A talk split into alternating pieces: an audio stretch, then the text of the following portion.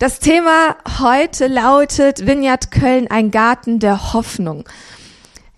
Gärten der Hoffnung, das ist so ein, ein Motto, so ein Slogan, den wir Vineyards in Deutschland, Österreich und der Schweiz aktuell mit uns rumtragen. Die Konferenz im Mai, die in Thun stattfindet, heißt ja auch Legacy Gardens of Hope. Und äh, Legacy ist dabei eher klein geschrieben, denn wir wollen gar nicht so sehr zurückschauen, sondern wir wollen gerne in die Zukunft schauen. Gärten der Hoffnung sein. Ich glaube, es war Markus Müller, ein ähm, Zukunftsforscher, der diesen, der diesen Slogan geprägt hat und wir sind alle irgendwie so darauf angesprungen, zu sagen, hey, ein Garten der Hoffnung, das ist ein Bild, das ähm, kann so schön gefüllt werden und das kann so, das ist eine schöne Metapher. Und deshalb starten wir jetzt am Anfang des Jahres mit ähm, diesem Slogan auch, ein Garten der Hoffnung. Ja, was können wir uns darunter vorstellen? Ein Garten ist ein Garten ist ein Garten ein Garten, darunter stellen sich ja viele verschiedene Leute auch unterschiedliche Dinge vor. So, wenn du an Garten denkst, Katrin, was fällt dir zuerst ein? Euer Garten. Okay. Wer, wer hat keinen Garten? so, dann frage ich mal die Jana, was denkst du dir bei Garten? Blumen. So, bei Jana kommt zuerst Blumen. Jörn, was denkst du bei Garten? Rasen. Rasen der englische Rasen. Also merkt ihr, wir haben so unterschiedliche Vorstellungen, was ein Garten ausmacht. Und ich habe es ja gerade schon mal gesagt, ich komme aus einer anderen Welt. Meine Kinderfotos sind noch schwarz-weiß, obwohl ich 37 Jahre alt bin. Für alle nochmal, ich bin, ich bin in Rumänien geboren worden, 84.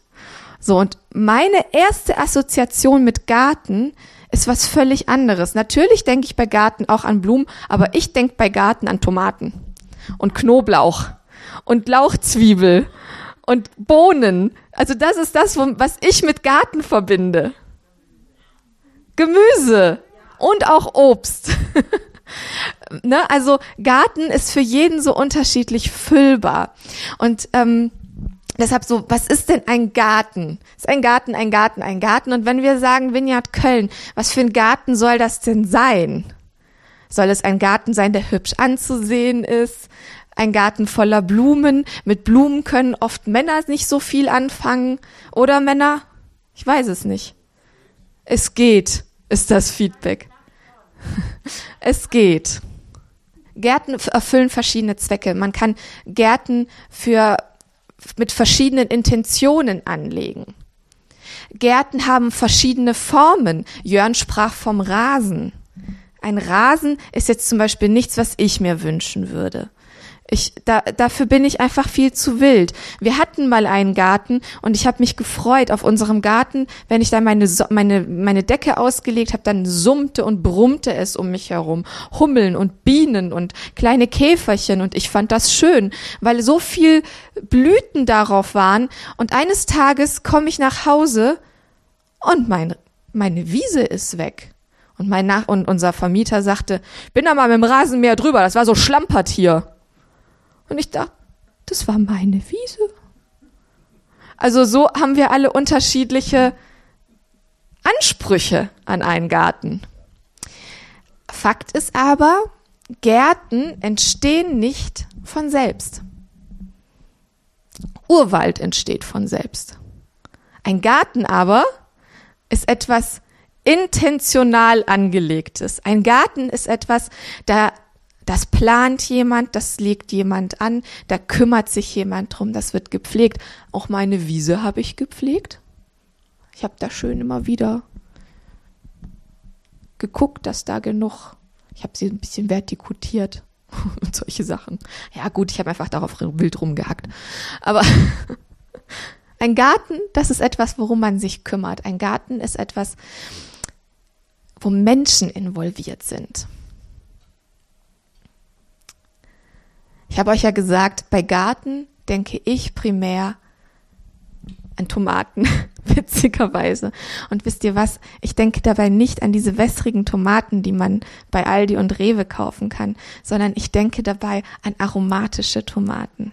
Ich denke daran bei Garten und Tomaten, wie ich als Kind, wenn ich mit meinen Freunden draußen unterwegs war, und das war ja eine andere Zeit, wir konnten draußen ganz viel spielen, wie ich mal eben an unserem kleinen Gartenstück vorbeiging und mir eine Tomate mitzog und in der anderen Hand hatte ich eine Schmalzstulle. Und das war das herrlichste Essen. Tomaten, die wirklich schmackhaft sind, die leicht süßlich sind. Ähm, und wenn ein bisschen Salz dazu kommt, dann entfaltet sich ein ganz tolles Aroma. Das ist so meine Vorstellung davon. Und deshalb dieses Bild von Tomaten, die auch noch vielleicht ein bisschen nachreichen müssen, dieses Bild von Händen, die einander Tomaten reifen. Und so habe ich gedacht, Vineyard Köln, das könnte auch ein Ort sein, an dem man genährt wird. Jesus sagt in einem Gleichnis, und es ist ein König, der sagt, was immer ihr für einen meiner Brüder getan habt, und wäre er noch so gering geachtet gewesen, das habt ihr für mich getan. Tobi kennt die Stelle ganz, ganz gut. Matthäus 25, Vers 40.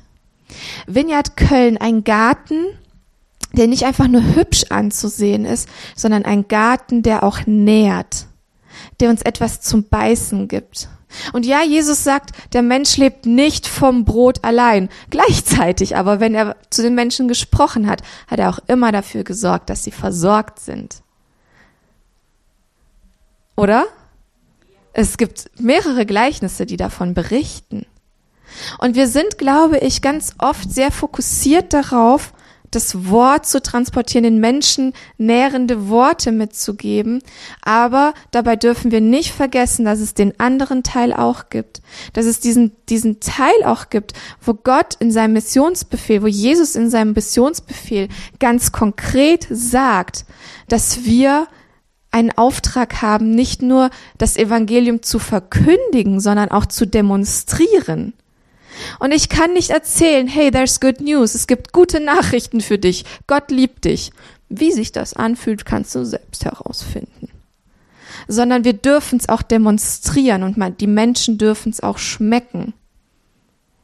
Und damit, das ist wirklich ganz praktisch zu sagen, weißt du was, Vineyard Köln, das ist ein Ort, da gibt's leckere Tomaten, nicht das wässrige von fügen Sie den Discounter Ihres Vertrauens ein, sondern wirkliche Tomaten, die, die, die Gott genährt hat, die Gott gepflanzt hat und die aus ihm erwachsen sind.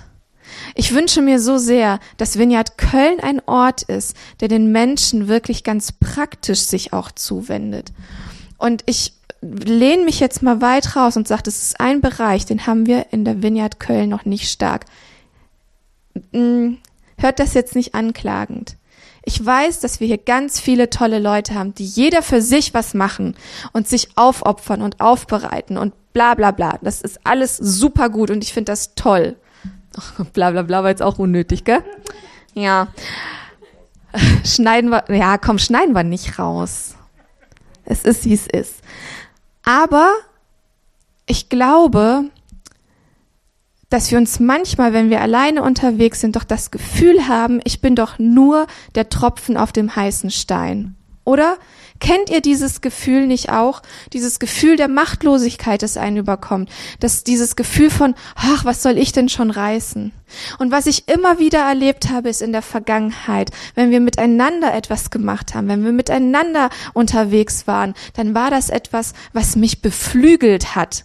Etwas, was mich nicht dahin gebracht hat zu sagen, na ja, dann war das jetzt halt nur der Hopfen, der Tropfen auf den heißen Stein, sondern zu sagen, hey, wir haben heute gemeinsam einen Unterschied gemacht. Und ich glaube, dass dieser Aspekt, dass Vineyard Köln ein Ort ist, der nährt, auch physisch nährt, ähm, der praktisch unterwegs ist. Ich glaube, dass es etwas ist, was wir fokussieren dürfen. Zu überlegen, wie können wir den gemeinsam unseren Auftrag im Hier und Jetzt erfüllen. Wie können wir gemeinsam unterwegs sein und wie kann das gemeinsam aussehen? Was können wir gemeinsam tun? Wisst ihr, meine Vision war, als ich diese Räume hier zum ersten Mal betreten habe, das war 2018, ähm, als ich zum ersten Mal hier reinkam, das war für mich überhaupt keine Überraschung, wie es hier aussah. Und als wir die Räume umgebaut hatten, war das erst recht keine Überraschung, weil ich die genau so gesehen habe, bevor, also in dieser Zeit, wo ich mit Gott darüber gesprochen habe, wo wir hingehen sollen. Alle anderen sagten, oh, wie cool ist das geworden? Und ich dachte so, ah, ich hätte auch gern diesen Überraschungseffekt gehabt. Gut, dafür hatte ich ja gute Zeiten mit Gott. Ähm, aber der Traum war, dass das nicht ein hübscher Ort ist, an dem wir zusammenkommen, einmal die Woche, um miteinander hier eine gute Zeit vor Gott zu haben, sondern der Traum war, dass das hier ein Ort ist, an dem Menschen genährt werden, an Körper, Geist und Seele. Dass das hier ein Ort ist, an dem Menschen ähm, gefördert werden. Dass das hier ein Ort ist, an dem Menschen Heilung erfahren, auf verschiedene Arten und Weisen dass es hier ein Ort ist, an dem es Tomaten gibt, um das mal bildlich zu sagen. Also, wenn ich mir das Vineyard Köln als große Fläche vorstelle, dann wäre mein Traum, dass ein Teil des Gartens ein Ort ist, an dem ganz praktisch gefuttert werden kann. Um das mal so zu sagen. Und es gab ja schon verschiedene Ansätze, die wir hatten. Wir hatten die Kleiderkammergeschichte. Und woran scheiterte es? Daran, dass die Vögel nicht alles alleine machen kann. Ich habe manchmal so ein bisschen diesen Größenwahnaspekt, gebe ich zu, und stelle dann immer wieder fest, wie unheimlich endlich meine Kräfte sind. Es scheitert ganz oft daran, dass wir gute Intentionen haben, aber gute Intentionen reichen nicht aus, um Dinge dann ins Rollen zu bringen, sondern letztendlich braucht's Manpower. Und letztendlich braucht es Zeit, die wir investieren, Kraft, die wir investieren. Und das können wir nicht schönreden. Das ist einfach so. Wenn wir sagen, hier bin ich Gott, sende mich. Ey, dann kann es sein, dass er es macht. Und es kommt mit einem Preis, gesendet zu werden. Gesendet zu werden kommt immer mit einem Preis. Das hat uns die Bibel noch nie schön geredet. Fragen wir doch mal Paulus, wie das so für ihn war, gesteinigt zu werden und dann in die nächste Stadt zu gehen. Also, ich, ne, das ist ein drastisches Beispiel, aber ey, im Reich Gottes unterwegs zu sein, das erfordert auch manchmal, dass wir uns ein bisschen stretchen halt. Dann, Blumen hast du vorhin genannt. Klar, ich finde, ein Garten braucht auch immer Blumen. Es gibt einen wunderschönen Manfred Siebald-Song, der heißt Blumen und Kohl. Und ich war entsetzt, dass jemand den nicht kannte. Es gibt tatsächlich einen Song, der heißt Blumen und Kohl, wie sich beide vertragen. Wie beide in einem Garten wachsen. Hört mal bei Spotify rein. Aber ja, ein, ein Garten der von Schönheit zeugt. Und bei diesem Bild der Blumen dachte ich an diese Stelle, wo, äh, wo Jesus sagt in Matthäus 26, macht euch keine Sorgen um den nächsten Tag. Der nächste Tag wird für, für sich selbst sorgen. Es genügt, dass jeder Tag seine eigene Last mit sich bringt. Und davor nimmt Jesus die Lilie als Sinnbild dafür, dass er, dass er sagt, schaut mal, wie schön die aufblüht weil Gott sich um sie kümmert. Schaut mal, wie viel Schönheit Gott in sie hineinlegt und sie blüht auf und sie macht sich nicht Gedanken, blühe ich morgen noch. Und ich habe gedacht, hey, es wäre so schön, wenn Vineyard Köln ein Garten wäre, in dem wir einander ermutigen, auf Gott zu schauen ein Garten, in dem wir einander ermutigen, auf das zu schauen, was Gott bereits geschenkt hat, was da ist. Ganz oft, wenn ich un alleine unterwegs bin und auf meine Sorgen fokussiert bin, dann werden die so riesig. Dieses Nöteloch wird so groß und drängt sich so prominent in den Vordergrund, dass ich Menschen brauche, die mir sagen, hey Völke, das sind Sorgen, die sind vielleicht morgen dran aber heute nicht. Heute schauen wir auf was anderes. Und ich wünsche mir, dass wir als Vineyard Köln wirklich ein Ort sind, an dem wir so miteinander unterwegs sein können, dass wir A voreinander unsere Sorgen offenlegen können und wirklich authentisch sein können und dass wir B ein Ort sind, an dem wir einander ermutigen. Ermutigen, auf Gott zu schauen. Und auch da wieder dann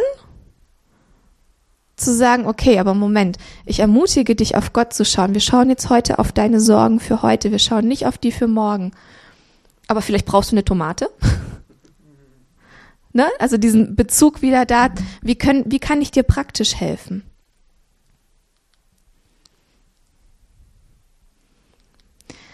Und dann habe ich mir gedacht, hey, Vineyard Köln, in einem Garten gibt es ja auch manchmal so Ruhebänke. In meinem nicht. Aber mein Schiff hat ja auch keinen Anker. Jesus sagt, kommt her zu mir, alle, die euch plagt und von eurer Last fast erdrückt werdet, ich werde sie euch abnehmen. In anderen Übersetzungen heißt es, ich werde euch erquicken, ich werde euch wieder aufbauen, ich werde euch wieder lebendig machen, ich werde euch wieder Lebensfreude geben. Und ich wünsche mir, dass Vineyard Köln ein Ort ist, an dem man auch zur Ruhe kommen kann, an dem ein Ort des Friedens ein Ort, und ich meine damit jetzt nicht zwingend diese Räume, sondern der Ort sind wir, eine Gemeinschaft, die A miteinander unterwegs ist, Frieden spendet, Lasten abnimmt.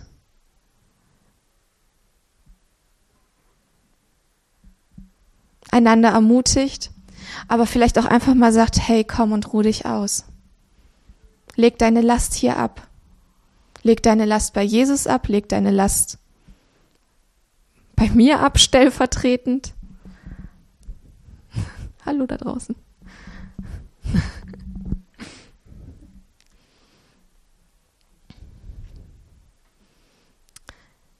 Ein Ort, bei dem wir unsere Lasten ablegen können. Und in diesem Zusammenhang dachte ich an dieses Wort aber auch, dass es heißt, dass wir einander die Lasten tragen sollen. Jesus lädt uns dazu ein, dass, dass Jesus lädt mich dazu ein, meine Last bei ihm abzulegen. Manchmal aber lädt er mich dazu ein, von jemand anderem die Last mitzutragen. Und ich glaube, dass das die Schönheit von christlicher Gemeinschaft ist, weil es ist einzigartig. In dieser Form findet das sich sonst nicht dieses von voneinander die Lasten wirklich zu tragen, mitzubekommen, was belastet dich denn? Was raubt dir denn den Schlaf? Was macht dich denn unruhig? Was tut dir denn weh? Nicht nur physisch, sondern vielleicht auch innerlich. Und wie kann ich dir helfen, es mitzutragen? Ich glaube, dass das eine Herausforderung für Kirche allgemein ist. Und ich glaube, dass das etwas ist, wo wir schon ganz gut miteinander unterwegs sind. Und gleichzeitig glaube ich, dass es aber immer die Herausforderung gibt, ähm, da vielleicht auch das nächste Level zu erreichen.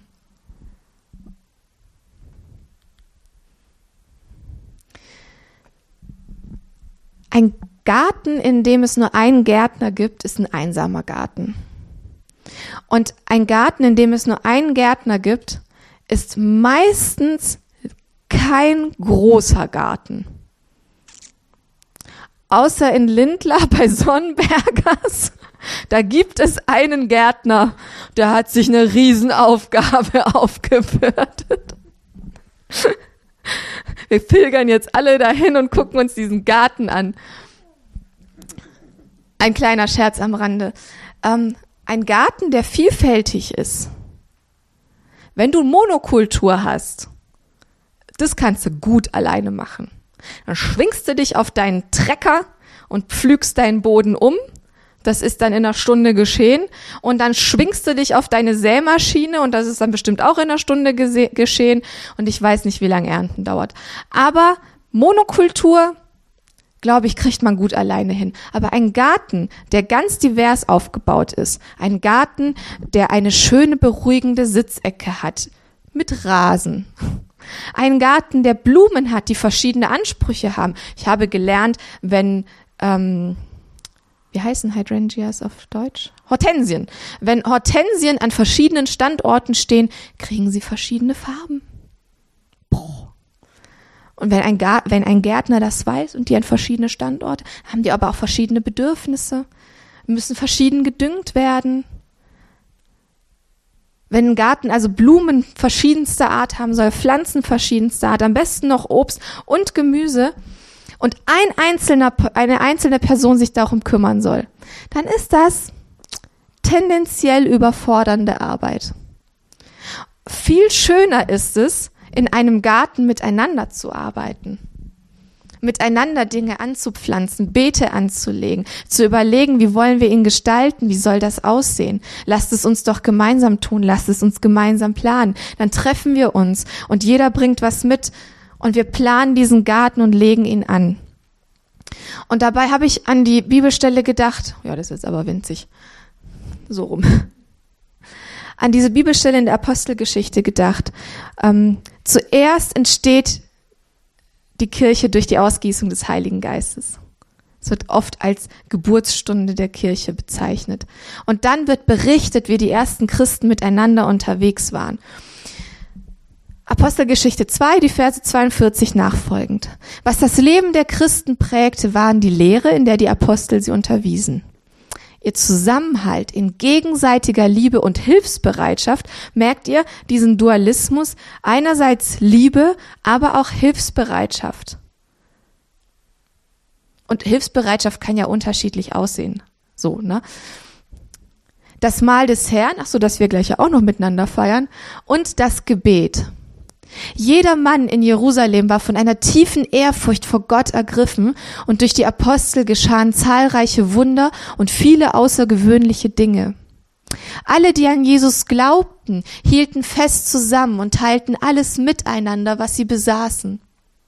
Sie verkauften sogar Grundstücke und sonstigen Besitz und verteilten den Erlös entsprechend den jeweiligen Bedürfnissen an alle, die in Not waren.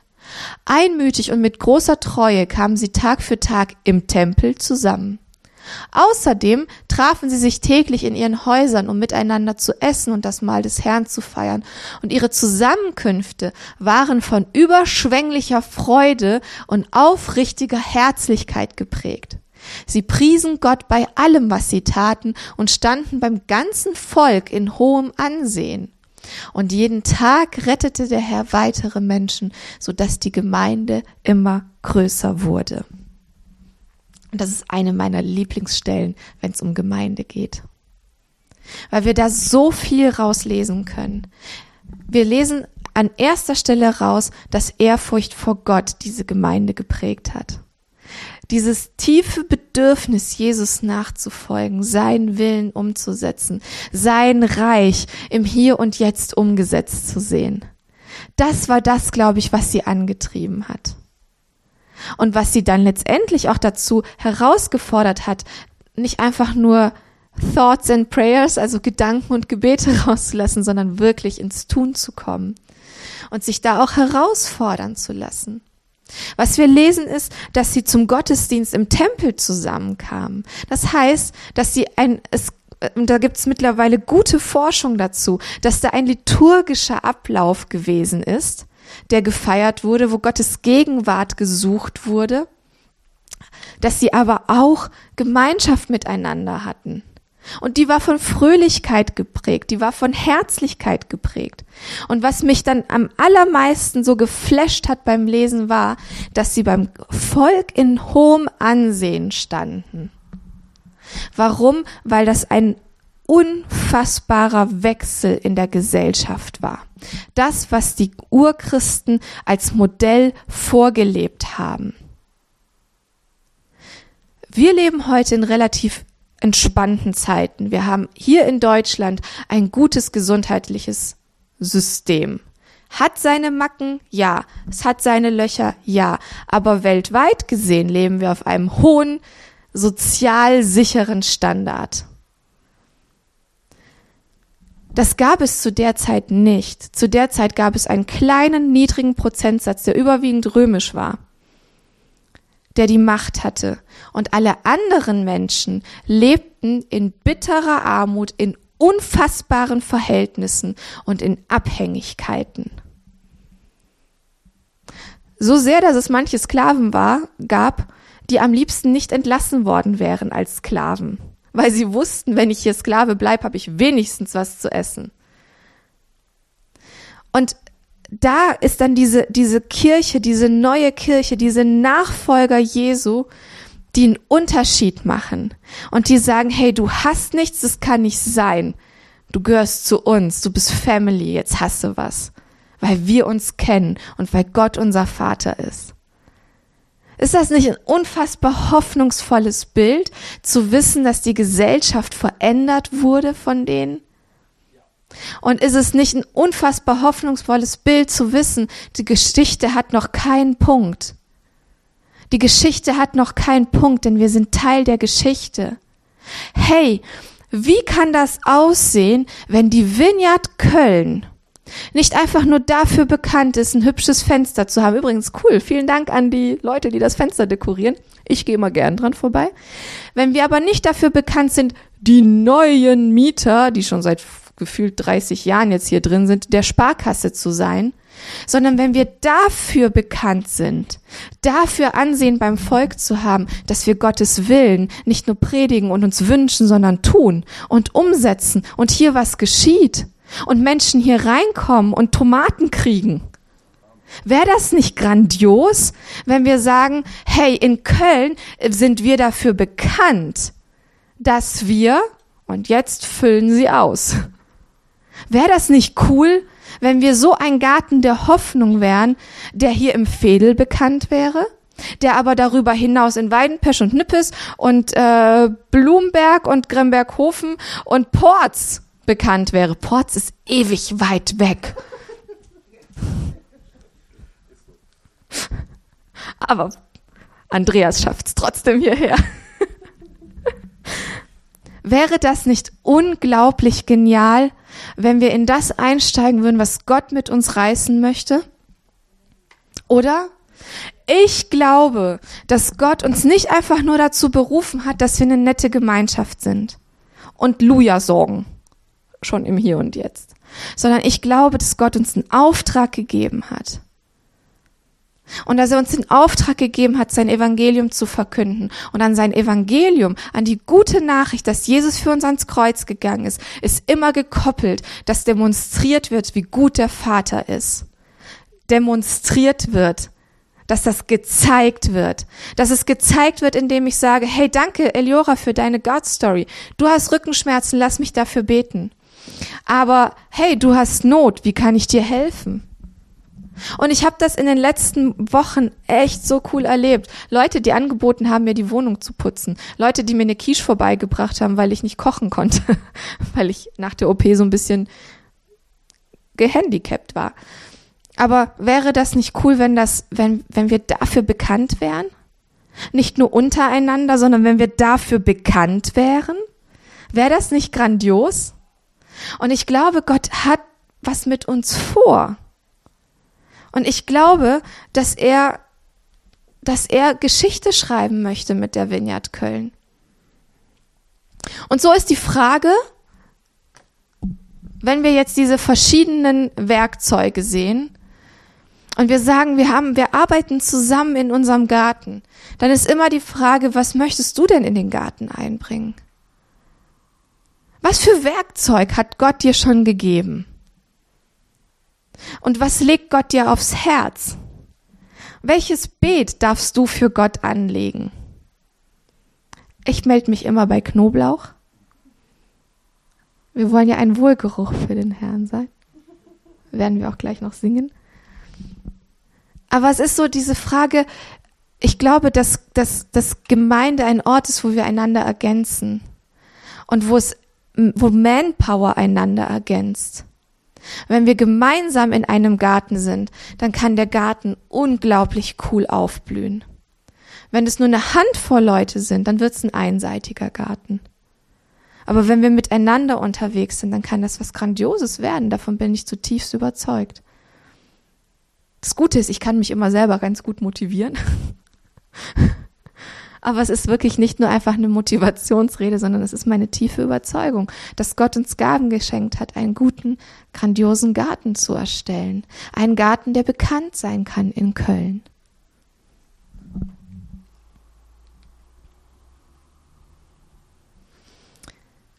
Ihre Zusammenkünfte waren von, von Fröhlichkeit und aufrichtiger Herzlichkeit gekennzeichnet. Und ich glaube, wenn wir mit Fröhlichkeit und aufrichtiger Herzlichkeit miteinander unterwegs sind, dann kann die Vineyard Köln wirklich ein neu aufblühender Garten der Hoffnung werden. Das ist meine Hoffnung. Weil, wisst ihr, Hoffnung ist ewig. Und ich wünsche mir, dass wir ein Garten der Hoffnung sind, die nämlich ewig ist. Die Hoffnung stirbt nicht zuletzt, weil sie überhaupt nicht stirbt. Sie ist ewig. Sie ist direkt aus dem Herzen Gottes geboren. Und ich wünsche mir, dass wir ein Garten sind, an dem Glaube herrscht, der Liebe gebiert und der Hoffnung bezeugt. Und ich glaube, dass wir dafür richtig gute Wurzeln schon haben. Ich glaube aber auch, dass wir uns auf kleinen Wurzeln, die schon angelegt sind, nicht ausruhen dürfen. Was passiert denn, wenn man sich im Garten nämlich immer nur ausruht? Frag doch mal den Tobi gleich. Ein Garten, in dem immer nur ausgeruht, ausgeruht wird, der verwildert. Der wird nicht kultiviert. Und ich glaube, dass wir dazu berufen sind, zu kultivieren und die Kultur des Reiches Gottes hier zu etablieren und weiterzugeben und rauszutragen.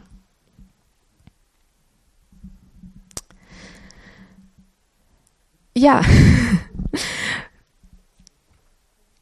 du kannst die ähm, Präsentation gerne schließen. Vielen Dank, liebe Bruni. Wir haben gelesen, dass die Christen miteinander zusammenkamen, um Gott anzubeten. Ach so, ich kann mich hier rüberstellen. Guck mal, Jana, wir haben genug Platz. Zusammenkamen, um Gott anzubeten. Sie kamen im Tempel zusammen, um Gottes Gegenwart zu suchen, ähm, ihn anzubeten, seine Heiligkeit auch in den Fokus zu stellen. Wir haben auch gelesen, dass das, dass das Abendmahl Teil ihres Alltags war.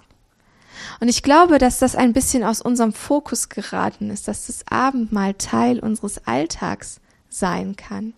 Christus in unser in unseren Alltagsmittelpunkt zu stellen und uns immer wieder in Gedanken zu rufen, was er für uns getan hat. Er ist es doch, der uns dazu beruft, einen Garten zu kultivieren. Er ist es doch, der uns dazu beruft, ein, ein neues Leben zu leben. Ein Leben voller Freiheit und voller Schönheit, auch in schwierigen Zeiten. Ist das nicht grandios, dass Gott uns ermöglicht, dass wir in schwierigen Zeiten Schönheit fokussieren können? Das ist mir immer wieder bewusst, was für ein Geschenk das ist. Und all das, weil Jesus auf diese Welt gekommen ist, um uns zu befreien. Weil Jesus gekommen ist, weil Gott diese Welt liebt. Weil er diese Welt liebt die gesamte Welt, auch den Raser da draußen, der durch die 30er-Zone pest. Gottes Herz für diese Welt ist wirklich von Liebe entflammt. Nach wie vor. Und wenn wir das Abendmahl feiern, dann lasst uns heute fokussieren, dass Gott diese Welt liebt. Dass Jesus diese Welt liebt und dass er diese Liebe in unsere Herzen ausgeschüttet hat. Und wenn wir das Brot gleich miteinander essen, dann, dann, dass das Christi Leib ist, der für uns hingegeben wurde, damit wir verändert werden. Wenn wir den, den Abendmahlswein, der übrigens Traubensaft ist, ähm, wenn wir den trinken, dass wir daran denken, dass es Christi Blut ist, dass das für uns vergossen wurde, um unser Leben zu verändern um uns zu erlösen, um uns zu befreien, aber auch um uns wieder neuen, weiten Raum zu schenken. In der Nacht, als Jesus verraten wurde, da nahm er das Brot. Er brach es, gab es seinen Jüngern und sprach, nehmt und esst, denn dies ist mein Leib. Und nachdem sie gegessen hatten, dann nahm er den Kelch und er segnete ihn, gab ihn den Jüngern und sprach, nehmt und trinkt, denn dies ist mein Blut, vergossen zur Sündenvergebung. So oft ihr von meinem Leib esst und von meinem Blut trinkt, tut ihr dies, um an mich zu denken. Geheimnis des Glaubens. Deinen Tod, o oh Herr, verkünden wir und deine Auferstehung preisen wir, bis du kommst in Herrlichkeit. Und ich danke dir, Vater, dass deine, dass dein Herz wirklich voller Liebe für uns und für diese Welt entbrannt ist. Liebe ist deine Motivation und ich bete, Heiliger Geist, dass du deine heilige Motivation der Liebe in uns neu entflammst. Dass es nicht Druck ist, der uns antreibt, sondern dass es dein Zug ist, der uns zieht. Ich bete, dass du uns inspirierst, dass du uns zeigst, was du mit uns tun möchtest im Hier und Jetzt, an diesem Ort, an den du uns hingestellt hast. Ich bete, dass du uns zeigst, wie wir Hoffnung ausstrahlen können, wie wir Hoffnungsgeber sein können, wie wir deine Liebe wirklich praktisch demonstrieren können, im Hier und Jetzt, mit den Kräften, die wir haben, mit der Manpower, die wir haben, mit den Ideen, die du uns schenkst. Aber ich bete, dass du, Heiliger Geist, uns heute neu mit deiner Liebe entflammst. Mit deiner Leidenschaft neu anzündest. Mit deiner Leidenschaft für die Menschen, die du, die du an dein Herz ziehen möchtest, denen du begegnen möchtest, die du befreien möchtest. Und ich danke dir, das macht mich so demütig, dass du es mit uns machen willst. Du begabst uns. Du berufst uns. Du ziehst uns. Du beschenkst uns. Und du stellst uns zusammen. Und Jesus, das ist genau das, was du freigesetzt hast, indem du ans Kreuz gegangen bist. Und ich danke dir dafür. Amen.